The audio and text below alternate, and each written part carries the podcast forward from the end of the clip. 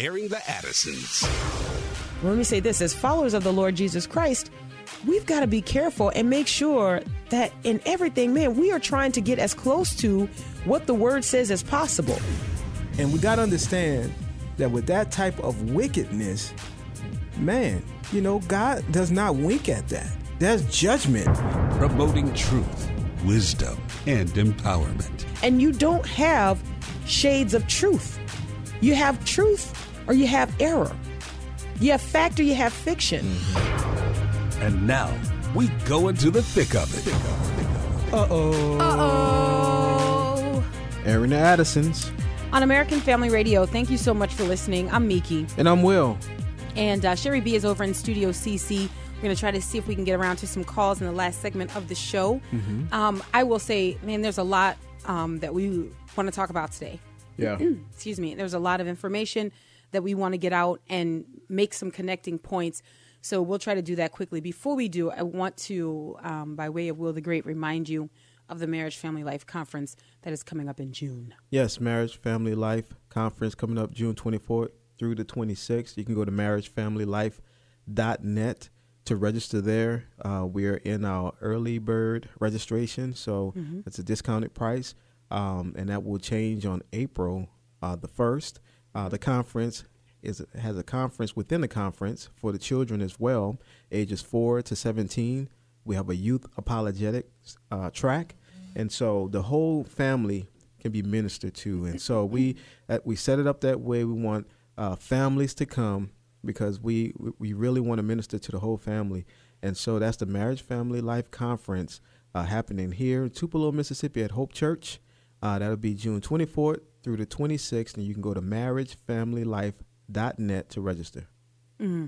Marriagefamilylife.net. Marriagefamilylife.net. Yes. Okay, so um, I was reading an article, mm-hmm. and as often happens, I'm reading this article and I'm in this moment where I'm like, you know, I kind of agree with that. I can see what he's saying there. That makes sense. Mm-hmm. But then also knowing sort of the larger platform that this person stands on. And some of the I, things said previously. In the past. Yes, know? exactly right. It causes you to approach what is being said in this context with a right. little bit of trepidation. You're kind of like, mm, oh, I don't know. I'm just afraid to go full hog and just agree and say right. yes and amen because I think that there's a motive here that has to be discussed. So, having said that, I'm going to get into what the article is, and Willa Great and I are just going to have a conversation back and forth in your hearing. Um, and today's topic is in vogue sin. Mm. In vogue sin. So you say, Miki, what do you mean when you say in vogue sin? I'm talking about trendy sin, um, the sin that our culture has pegged as um, sort of having their approval that we can talk about it. Yes. And we being the church, we being Christians. So we have moments in culture where um, the culture. this should never be, but this happens where the culture has adopted a problem. And we talk about this all the time. The culture has adopted a problem and then the culture somehow flips this problem mm-hmm. onto the church and says, says it's problem. now your problem. Right. and then they say, what are you going to do with it?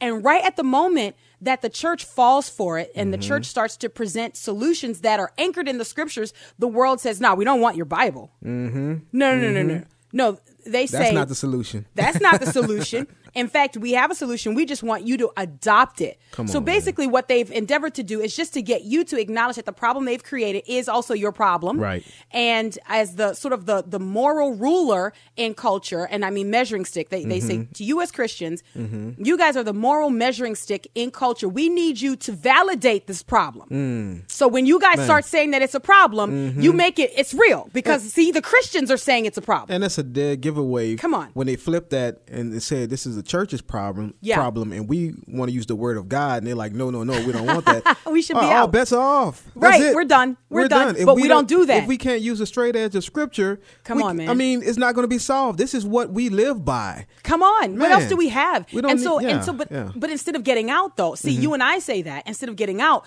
what the church does is like, oh, we're already here. We're stuck. Mm. We've already said it's a problem and we've already met them at the table, but the Bible was in the back pocket and mm. we started mm. pulling it out and then they were like, get that out of here. Right. And so Man. now what do we do? Cause we're already at the table. Yeah. So now we don't know what to do, which I'm saying don't even take a seat at the table. The world has problems. Mm-hmm. All right.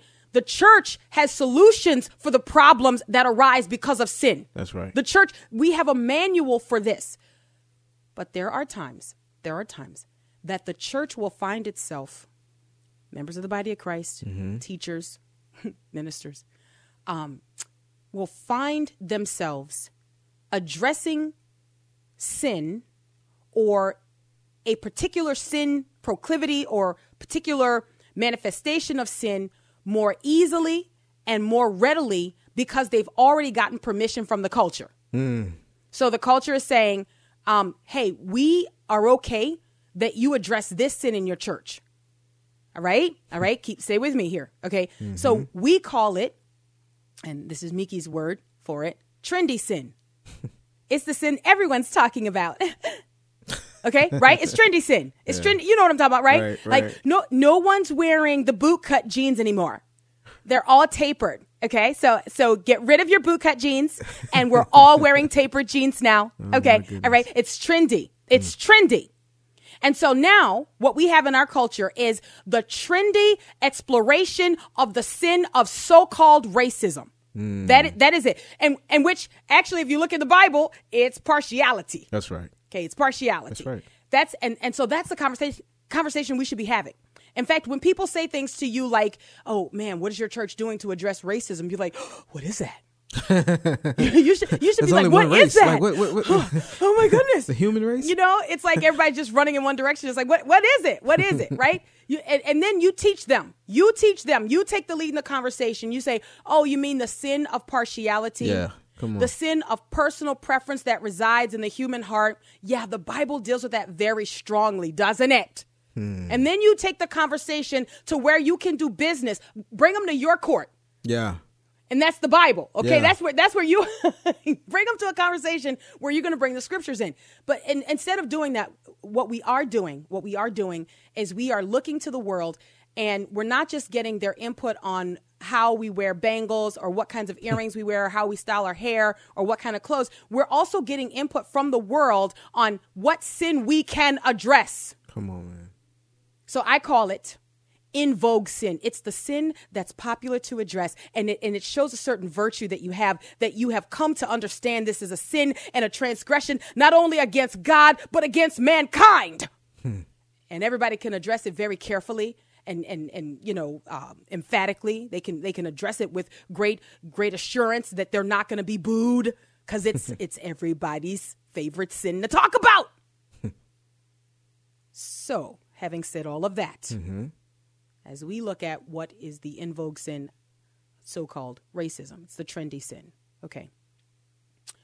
Um, here is the article. okay. And I've already revealed to you what my issue is, so you kind of already know where I'm going. okay. All right, here we go. Um, JD Greear recently, this was on Monday, this happened. Um, the headline is this SBC's JD Greear rebukes pastors who allow racists to feel more at home in churches than people of color. Okay? Mm-hmm. All right, I'm in. Let's go. I'm going to read. Here we go. I'm going to read this article for you. This is on the Christian Post. By the way, we put the links in the show notes um, so you can read this in its entirety.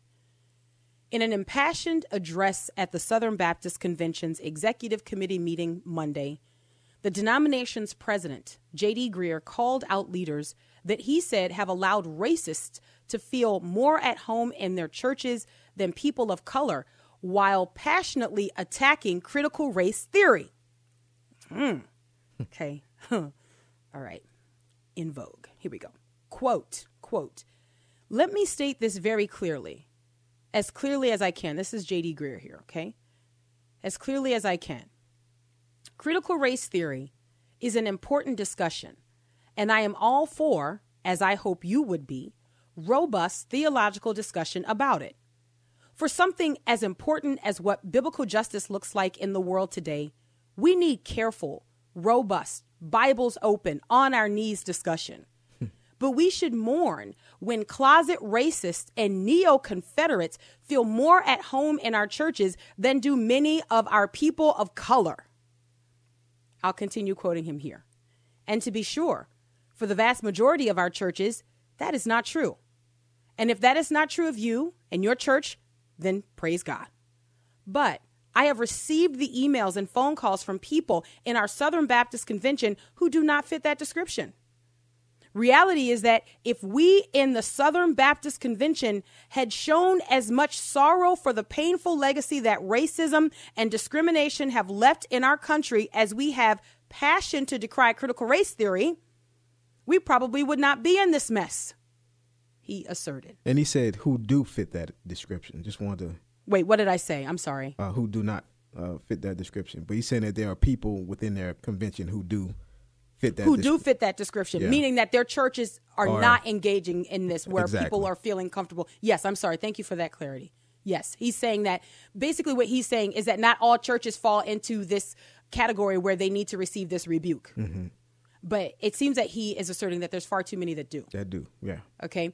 Now, this is really interesting because I'm not going to just dis as as tempting as it is, guys. Right, the flesh. You always have to. You know what I'm saying? Yes. As tempting as it is to just disagree with someone because they have said something in the past that you take issue Right, with, right. You, we really want to um, operate with an intellectual integrity and an integrity of heart. Amen. So we don't want to just say, ah, it's wrong, Right. Because I don't like it. You know what I mean? Like, you really want to explore what the person is saying so that you can have an on, honest conversation. And and I think that's Christians. We need to always have the bar that that is set high. We need to be aiming for that, right? So when I read that, I thought, man, you know, I thought that's really actually a good point. Mm-hmm. If we would biblically deal with issues that are infecting and affecting the church, Right. then there would be no space for man's philosophies to infiltrate. Right.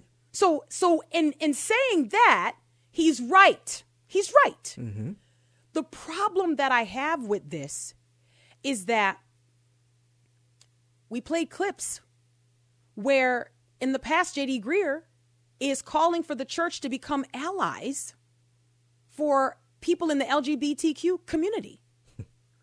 and he's chastising the church for not being welcoming mm-hmm. and not carving out spaces for people in that quote unquote community. So I'm like,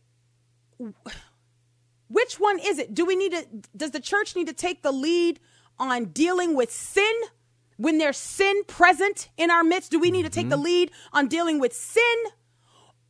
Or, or, or is it only the sin that is the in trend the trendy in vogue sin? I, I just I don't know because I feel like if the church needs to take the lead in dealing with sin, then the same type of message can be presented about the sin of homosexuality. Right.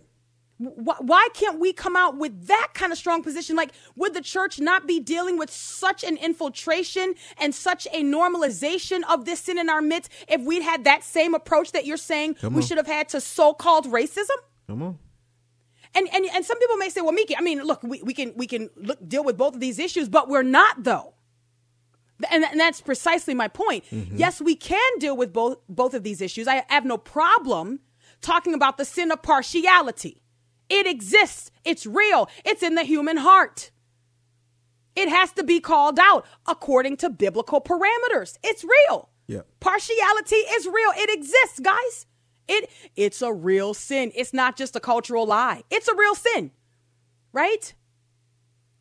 But when we run full throttle toward the trendy sins mm-hmm. and then allow the sin that, you know, is going to get you hemmed up in the alley. Come on, man. Right? You right? So so you because there are certain things that you will you will say publicly there are certain things, and, and again, you're to still go and align it with the word, right? You're to, this is the straight edge. So you're to stand against this. But there are some things right now in 21st century America that if you preach those things as emphatically as you preach against partiality, or as the, the people who don't know the Bible call it racism, I'm sorry, that's not being generous. People know the Bible and still call it racism because it's just a collectively agreed upon term. Mm-hmm. But I wish we could empty it of its power. Yeah. I, I wish we could expose it, pull back the curtain on Oz. You know what I'm saying? like the wizard. Like I, I, I wish we could pull it back and just say, this is a lie. This is a lie. And call it what it is. It's partiality. It's personal preference rooted in self-interest. There are certain things that if we preach these things, people will be looking for us after that message, not with a glowing praise for what we just said, Come on. but to cancel you on sight. Hmm. We got to grab the break. Aaron the Addisons, American Family Radio. We'll be right back.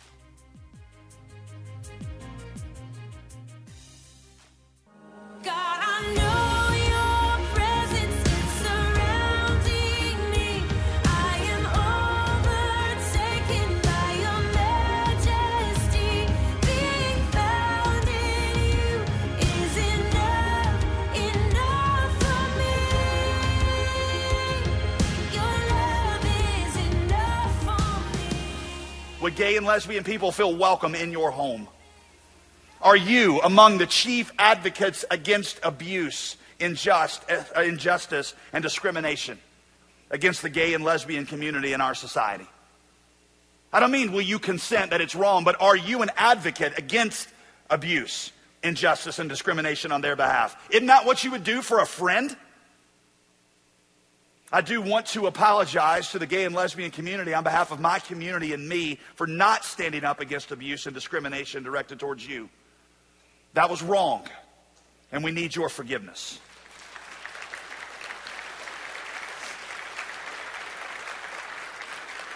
Before we go on to number two, let me say something I hope that you don't misinterpret.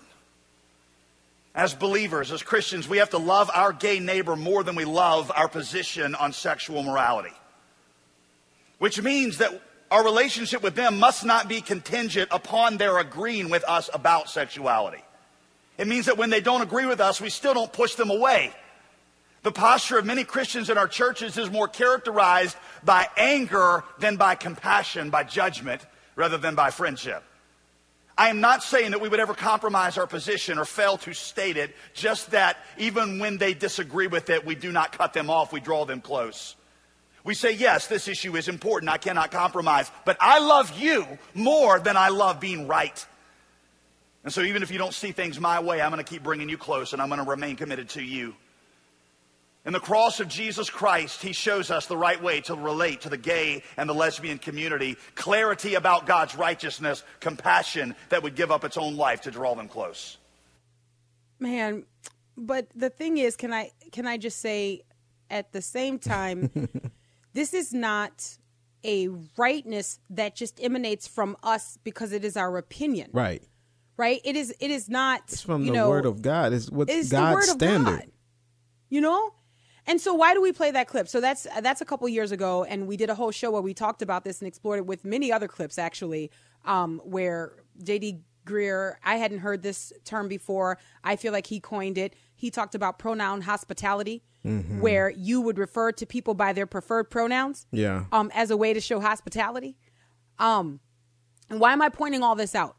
Because right now the in vogue sin is so-called racism. So every every pastor, every preacher, every Christian leader can stand up and decry this loudly without fear of retribution. Like you're, you're Right. no one's going to be mad at you for talking about. So it's easy.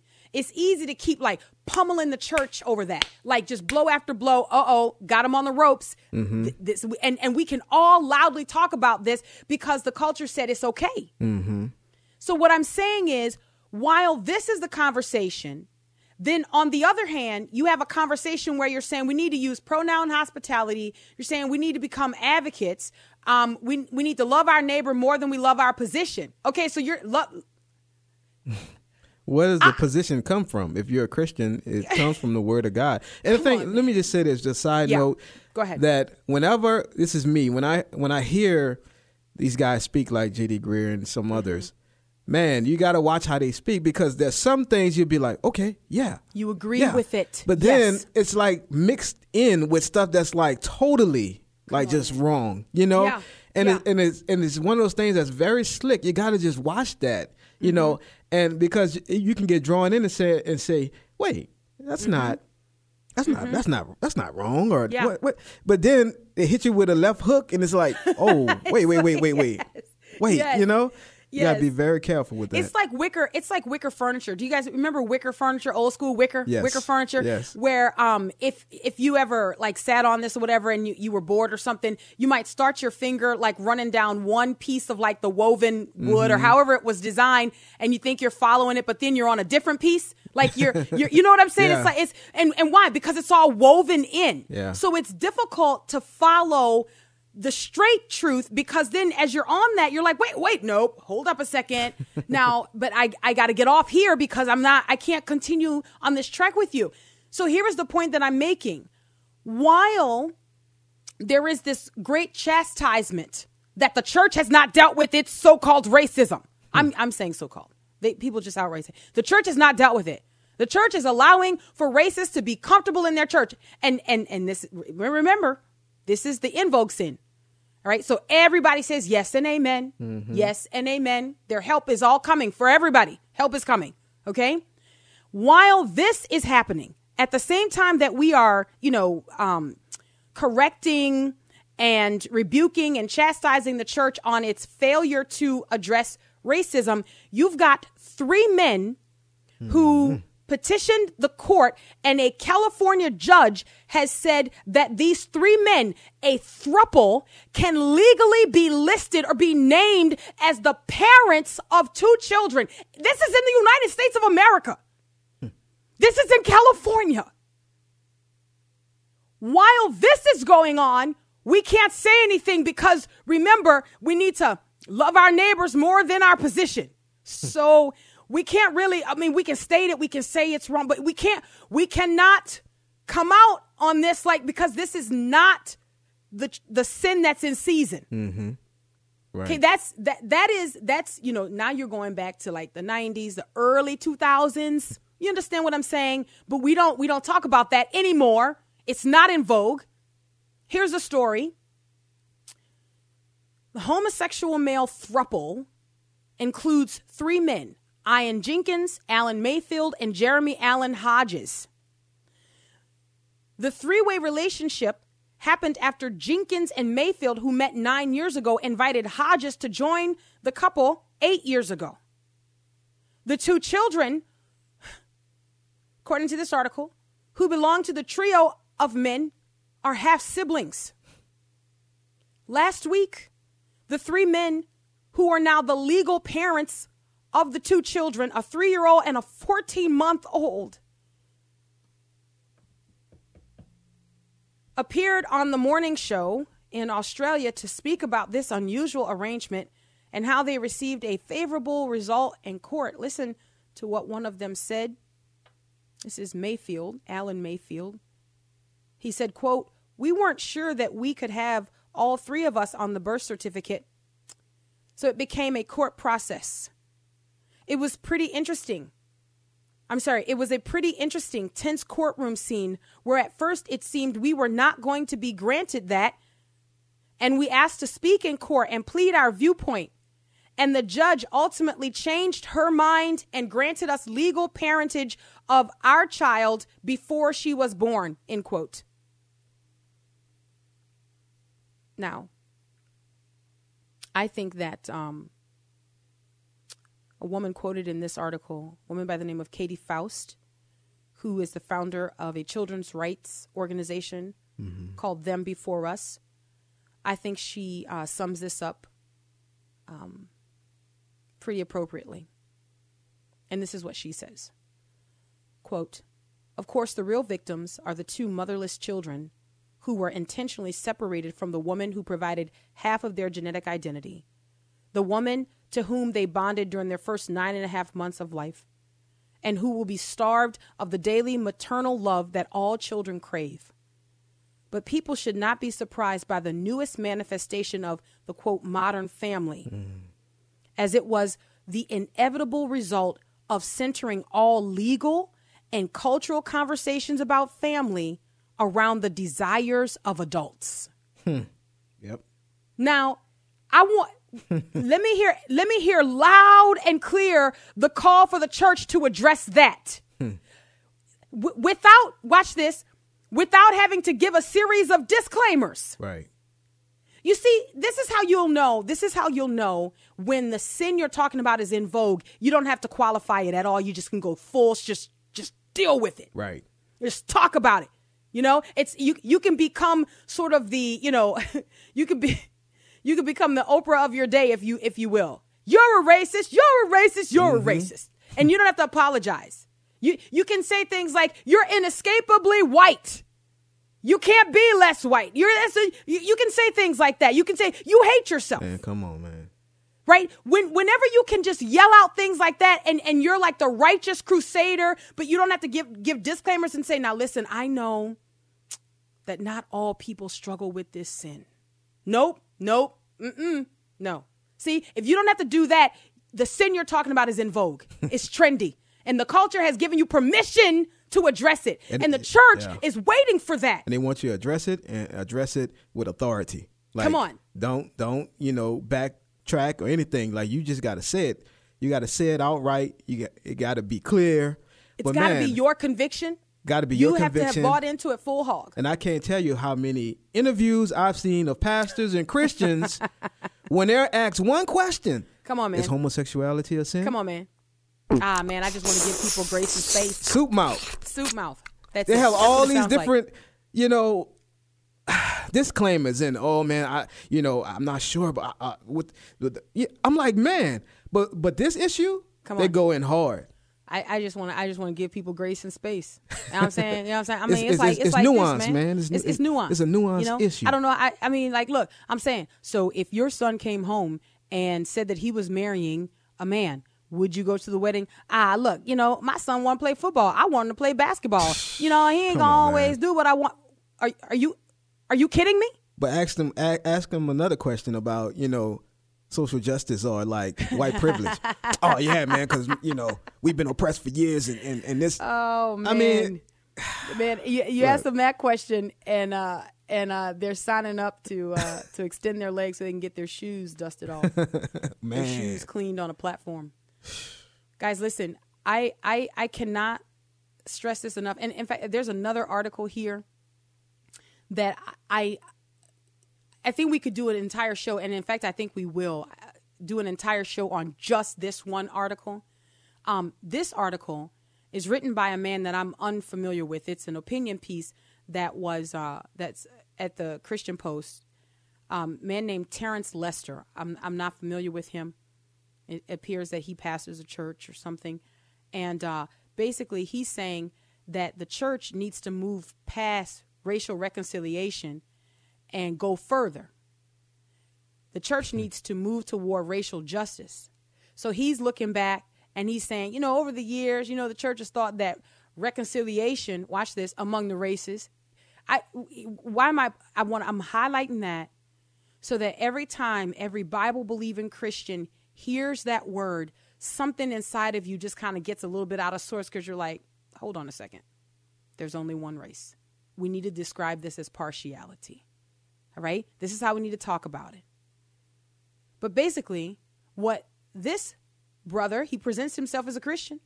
So what this brother is saying is that racial reconciliation, oh man, that's old. now what we need is racial justice. So now we need to be and and borrowing terms here, we need to be advocates. We need to be pushing forward because just to man, in fact, let me quote this article here. Um, he says reconciliation without justice to correct the systems that created the injustices and separation is a form of racial trauma and even abuse. Mm. so oh, if you want to be reconciled to me, if you want to be reconciled to me but are not willing to advocate for what I say is systemic racism, remember, and the what I say is important because I define the terms. you carry the ball that I shape. Okay? So if you want to be reconciled to me, but you will not agree and work, put put in the work, that's another one of the phrases. Put in the work, you got to do the work, right? And move toward racial justice work then that's trauma. That's abuse. You you are that's harmful to me. That's that's harmful to me. I don't want to talk about what our differences were, where the misunderstanding is. I don't want to talk about what the Bible says about what Jesus Christ did to reconcile all of us to himself. Like I don't want to I don't want to talk about this new family that we're in where we are the body of Christ. We're the family of God purchased by his blood. You're hurting me with all that. Now I need you out marching. Hmm. I need you out pushing to end systemic racism. And then and then you ask the question, you say, What do you want me to do? What do you want me to do? Because you're thoroughly hurt at this point. At this point, you're just like, all right, I'm broken. I'm broken. I am thou that racist. you say it. You just you give in. You use all the terms, and then you say, "What do you want me to do? What do you want me to do?" and I'm waiting for people to answer that question for me. It seems like there's nothing that they can do. They Well, Robin DiAngelo be- has some thoughts on it, but you got to find the book. You got to get it and see what's inside. It's like it's it's Nancy Pelosi. That's why we have to pass it so you can uh, see what's inside. You got to you got to buy the book. All right, it's an industry. So what am I saying? What am I saying today? I'm saying that when you are members of a congregation where the Bible is taught with authority, all right? When the Bible is taught with authority, when the Bible is taught in the way that it should be taught, the way that the Apostle Paul told Timothy to preach the word, right? Then all of the sin that makes up any given culture at any given time can get in line because it's going to be addressed. it doesn't matter what time you're in. It doesn't matter what culture you're in. Like there, if you attend a church where you're never going, oh Lord, okay, yes, Lord, Mm. Father, forgive me. You're too comfortable, and and and because the word of God will search you. That's right. Come on, it's going to pierce. Like you're sitting there and and and and you hear something and you're like, "Oh Lord, that's yes, that's me." yes. But if you can be perfectly happy and comfortable in your particular sin preference and never be offended by the word of God, you know, never be wounded. Looking at you, Lucato. Never be wounded. Then the word of God is not being teach with being taught with power and authority. Right. It's not. It's it's being parsed out and people are picking what they want to make you feel good. Probably so that you'll keep giving. Aaron the Addisons, American Family Radio. We'll be right back.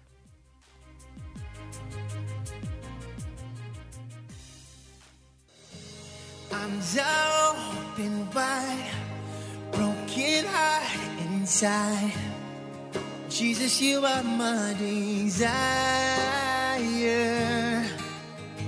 Search my heart, oh Lord, for all things unclean. He's my Lord, I surrender. Welcome back to Aaron the Addisons on American Family Radio. I'm Miki. And I'm Will, and as Darius James would receive our worship.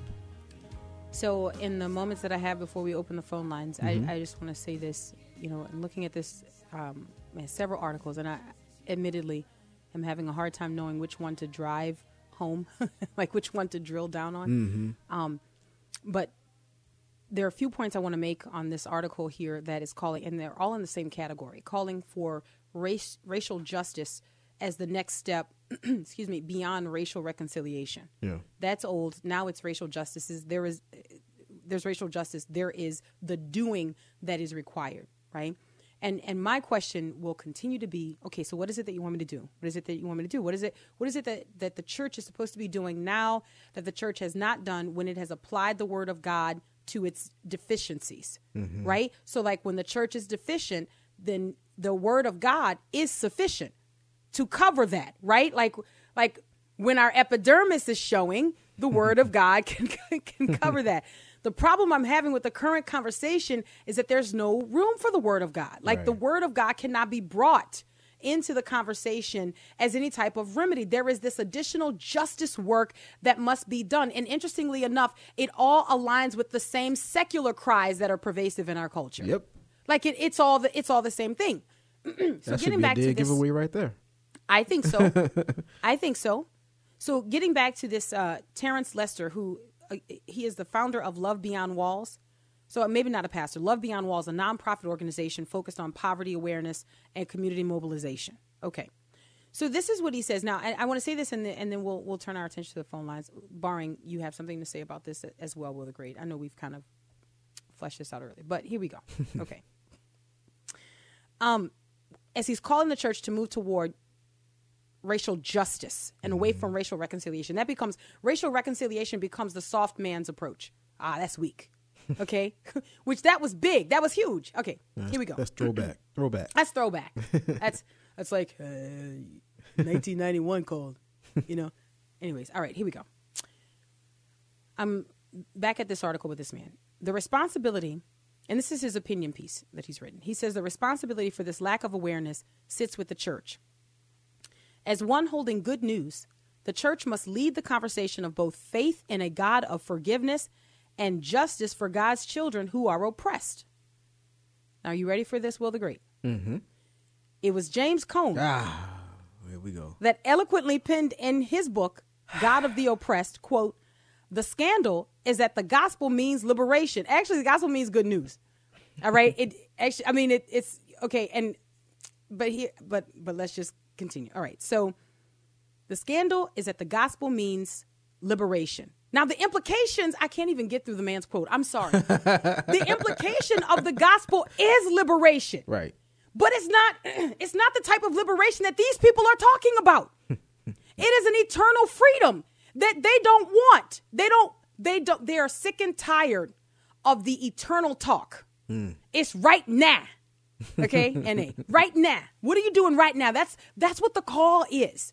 All right? And which is interesting to me because in that sense it doesn't vary a whole lot from the first um introduction of the gospel by our Savior Jesus Christ, right? So to the Jews, they were waiting for the Messiah who was going to bring the kingdom.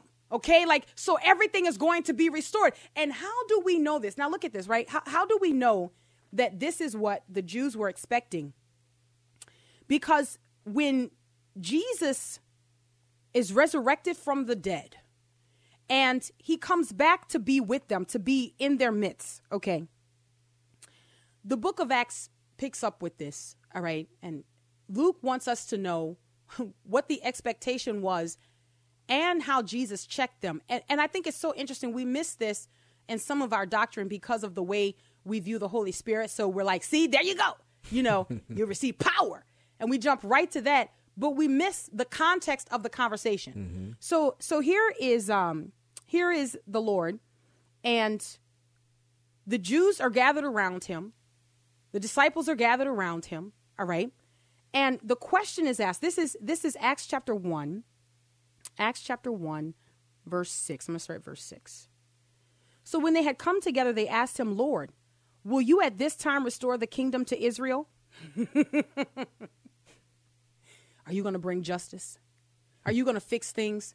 Are you going to put it back the way it always should have been? Is that what you're here to do? Because because we we expect to have a kingly ruler. We expect to be released from this oppression. We expect that we're going to have our own little community, right? Where we're not going to suffer. We're not going to be persecuted. Are you going to do that? And and look at what the Lord says. This is this is verse 7. He said to them, it is not for you to know times or seasons that the Father has fixed by his own authority, but you will receive power when the Holy Spirit has come upon you, and you will be my witnesses in Jerusalem and all Judea and Samaria and to the end of the earth. Man, and um the thing that grabs me about that is that the Lord is saying, look, there is a time coming where what you expect to happen will happen. But you don't need to worry about that. Here's what you need to know I'm going to equip you to stand under the type of oppression that you are existing in right now. I am going to equip you that you will be my witnesses. Hmm. You will receive power when the Holy Spirit comes upon you. You will be my witnesses. Not that you're going to go and witness, but you are going to be able to live with this indwelling power. You will be persecuted, you will suffer, but you have this power in you that will equip you to be witnesses in the midst of it. Now that's what the Lord said. But you've got these people who come along today and they're like, nah, mm, uh-uh, nope, nope, fix it right now. Now what's interesting is you've got one of these advocates saying, fix it right now. He's saying, you need to work racial justice. You need to do it right now. Then you've got another one of these advocates saying that if the church had done a better job addressing so called racism, all right, putting in the work, then we wouldn't be in the position that we're in right now where we're having to ward off critical race theory. But then he also goes on to say, look, it's not the church's job to save America. That's what he says. He, so, so one is saying you need to do something in the here and the now. But then the other one is saying it's because we have not been more diligent in addressing these things in our churches. Because we have not done enough in the church to preserve the presentation of the gospel because we've been too busy trying to save America. We're not here to save America. okay. So so which one? Like like which one? Are we trying to right all things right now? Are are we trying to bring about heaven on earth right now? Or are we just putting our head down, preaching the gospel, and just waiting for the trumpet? Like you, you understand what I'm saying? Yeah. Like, are, what- Yeah. like what? I don't know. I don't know what we're doing, and and it seems awful convenient that it keeps shifting every time Yeah. you look around. Yeah. And it's a convenient shift. Make no mistake about it. Yeah. All right. Will the Great. Should we open the phone lines? What do you, what do you, what are your thoughts? No, we can open the phone lines. I was right. thinking about what you're saying, and I think some people will look at the different uh, people who were saying the different had their different perspectives and say, "Well, I would expect this person to say that because he's less melanated." Like, and the other person, that's how this thing goes. The other one would would, would be like, "No, you know, we need to do something now because I I have experienced this. This is what you know my people are." It's, but the thing that is is crazy is that this is all in the church. Okay. So that's a great point. Okay. Well, let me let you finish. Go ahead. I'm sorry. No, I'm saying this is all in the church when we have the scriptures that can work out all sides. Uh huh. Like whatever Yes. you feel, whatever your perspective is, the word of God centers us, you know, and and, and it, we're able to understand like what God's will is and how we navigate through all of this stuff if we would go back to the word. So the point that you just made about um, less melanated, more melanated, right? So you have J.D. Greear, who is the assumption that you would make, okay, is that he's talking primarily to white people, all right, white Christians, and this is what he says. He says, well, man, it's let me let me quickly jump. Let me give the number 888-589-8840 so Sherry B can get you queued up. We'll get at least one or two. 888 589 8840. He makes the case that basically he's chastising white Christians and saying this whole thought that you have that you are supposed to save America is wrong. Mm-hmm. We need to be preaching the gospel. All right? So basically he, he says he says in 1980 the church won or the church positioned itself against the liberals who were trying to infiltrate, mm-hmm. right? He says brothers and sisters in the 1980s we repudiated the leaven of the liberals. The question is now are we going to repudiate the leaven of the Pharisees? Which hmm. can choke out the gospel just as easily. So he's saying now it's the self-righteous among us and and and as I perceive it, also the nationalists who see it as their job to save America who are destroying our witness. Hmm. So are we hmm. going to stand against them? But then on the other hand, there is also still the call for advocacy to do something, to mm-hmm. stand with certain people. And it's the people who are a part of, you know, what is in vogue. Mm-hmm. Right? But when you get to the other the other man who is writing he, he's writing that we need to move past reconciliation. That's empty. Right. We need to be doing stuff. So, in other words, the doing and the changing only works in the favor of our preferred group. Do you mm. understand what I'm saying? Yeah. JD Greear is saying we're not here to save America. So basically, you need to detach from your, you know, your political activism and all of that. He's not saying that, but that's how I interpret that. You can go read the article for yourself and, and tell me what your takeaways are. But then you, on the other hand, you've got the man who's saying, look, we can't just tell people we want to be reconciled without putting in the work to do stuff. Right. All right. Will the Great, where do we go first? All right, let's go to Ron in Texas. Hi, Ron. Hey guys, how are you? Great to li- listen to you again. I've, I've been gone for a while, uh, but I wanted to say up front that you are absolutely spot on. And matter of fact, I want to say that you endanger my life. I'm driving. I want to jump up and shout hallelujah. Sorry. it's so I I'm 65 years old, and part of my background is my young days as a, a young Panther youth, and our Marxist uh, training in those days. And Wow. one of the things that is prevalent still to this day in this whole race theory and all the other crap going on is a fact that the very techniques that we learned as kids uh, with Black Panthers and the other Marxists at the time is still going on now. And primarily, you change the terms whenever you move toward a, a, a goal. You change the terms and change the, the, the language so that you never reach the goal. If you never reach the goal, then your opponent is always owing you something, and that way you can always control them.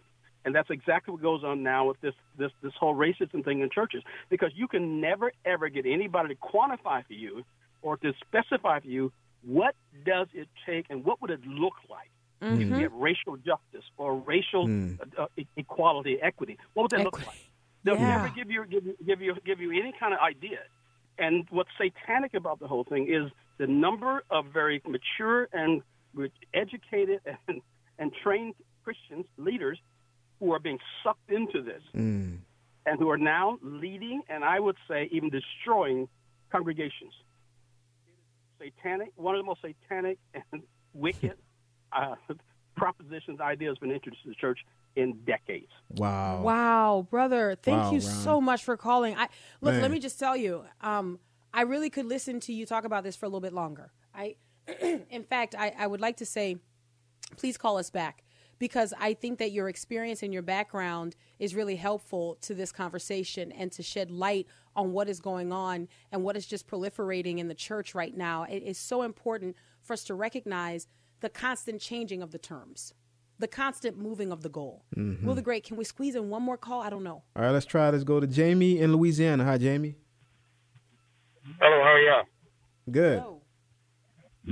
Good, good. I just want to say thank y'all for what you're doing. I just want to make this brief comment. Um, you know, with all the great things that y'all are talking about, especially in the hours we're dealing with now, the I don't know if you're giving thought to this, but the the tree of, of life in the garden and then the tree of knowledge of good and evil comes to mind because as God told Adam, He said, "Except you also reach forth um, unto the tree of life." I see that's the issue with the church today in the world is that what we're looking at is a proliferation of of, of the the maliciousness of the the knowledge of good and evil because that's what creates deception. When you got that bit of good and that bit of evil, it makes it. I know Will was kind of talking about some things when you get hit with the left hook. That's that good and evil being mixed. It's mm. because we've got to reach further into the the tree of life so that we can deal with the knowledge of good and evil. Both trees deal with knowledge, but the church is slacking. I'm not saying every church uh, particularly, but as a whole, it's slacking in its revelation and understanding of the things of God and causing our helpment of salvation to be compromised. And I'll just leave it at that because I know you guys have to go, but I really appreciate what you guys are doing. Thank oh, you, Jamie, Jamie. thank you so much for your comments and your observation. I really appreciate it. We may pick up with a little bit more of this. There are some more points that I want to make based on this longer article calling for racial um, justice mm-hmm. over and against racial reconciliation, so called. So may pick up with this a little bit more tomorrow. Um, but we're out of time for today. Great discussion. Appreciate our callers who got to talk to us and we got to hear from them. It was mm-hmm. important to do that. Um, until tomorrow, Lord willing. God bless.